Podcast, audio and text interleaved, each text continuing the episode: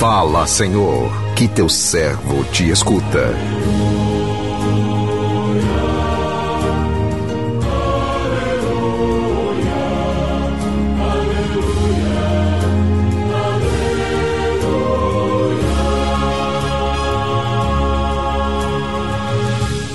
O Senhor esteja convosco, Ele está no meio de nós.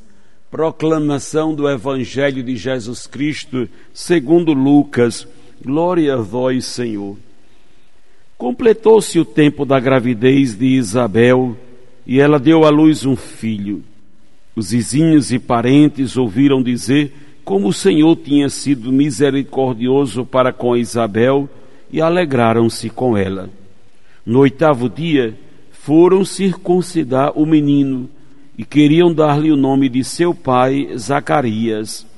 A mãe, porém, disse: Não, ele vai chamar-se João. Os outros disseram: Não existe nenhum parente teu com esse nome. Então fizeram sinais ao pai, perguntando como ele queria que o menino se chamasse. Zacarias pediu uma tabuinha e escreveu: João é o seu nome. No mesmo instante, a boca de Zacarias se abriu, sua língua se soltou e ele começou a louvar a Deus. Todos os vizinhos ficaram com medo e a notícia espalhou-se por toda a região montanhosa da Judeia. E todos os que ouviam a notícia ficavam pensando: o que virá a ser este menino? De fato, a mão do Senhor estava com ele. Palavra da salvação. Glória a vós, Senhor.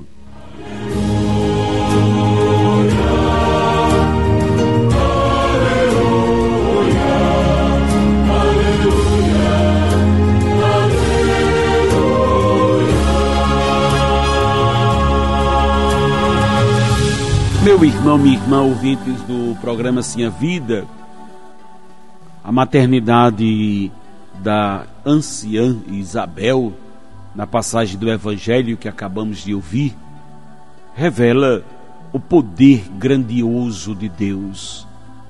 Podemos dizer que o ventre antes estéreo de Isabel representa a humanidade sem vida que recebe a intervenção amorosa de Deus e passa a gerar vidas. O evangelho que a liturgia de hoje nos apresenta narra o nascimento de João Batista, o grande profeta que continua falando ao nosso coração. A vida do profeta João Batista foi marcada de grandes contrastes, vivendo o silêncio do deserto e movendo multidões. João Batista veio dar testemunho da luz, abrir caminho para o encontro do humano com o divino encontro que ele experimentou ainda no ventre de sua mãe Isabel.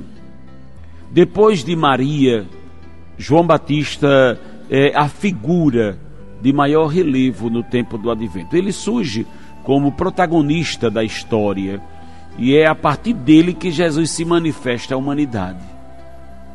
João Batista desempenhou um papel importantíssimo na história da salvação. O próprio Jesus o reconheceu como sendo ele como sendo o maior dentre os nascidos de mulher.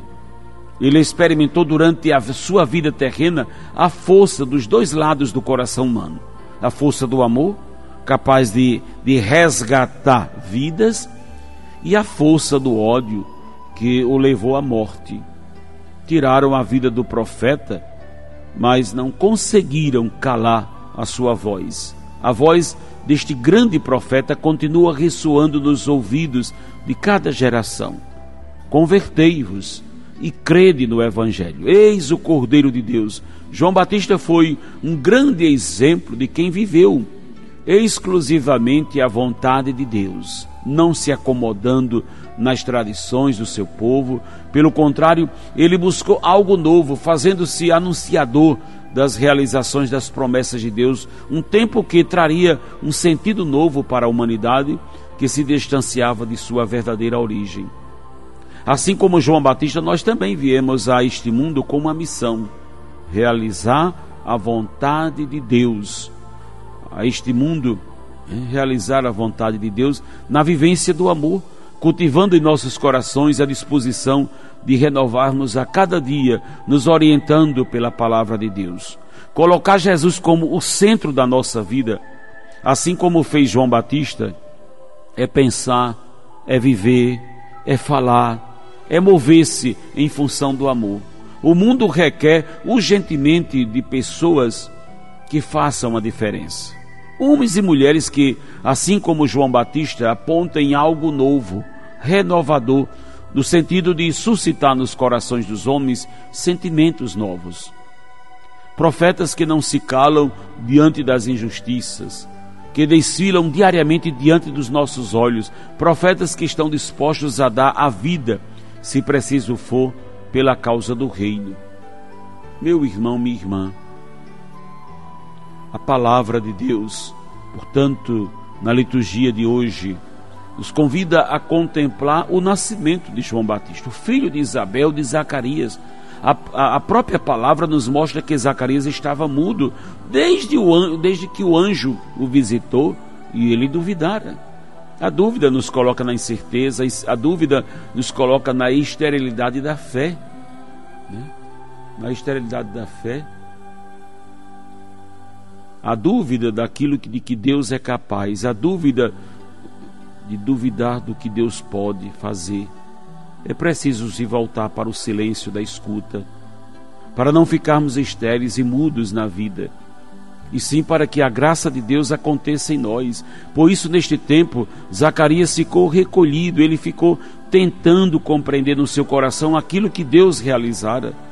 Um sacerdote como ele, de idade avançada, uma esposa estéril de idade avançada, e nós muitas vezes temos mais porquês, dúvidas, questionamentos sobre a ação de Deus, do que a submissão a Deus, do que a obediência a Deus, do que se colocar de fato nas mãos de Deus e confiar na sua graça que faz nova todas as coisas.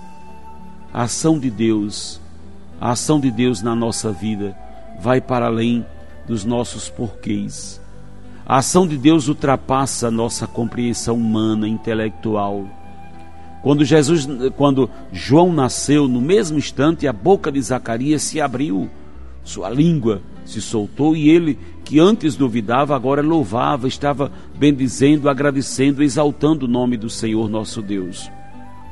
Passamos boa parte da vida cheios de porquês, perguntando, questionando, duvidando não permitindo que a graça de Deus se realize em nós. Abra sua boca, solte a sua língua para louvar, para agradecer, para bendizer, para reconhecer tudo aquilo que Deus realiza no meio de nós.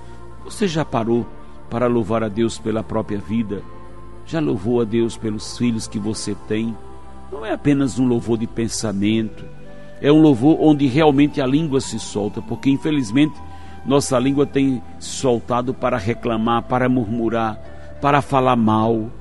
Bendita é a língua que se solta para louvar, para engrandecer o Senhor.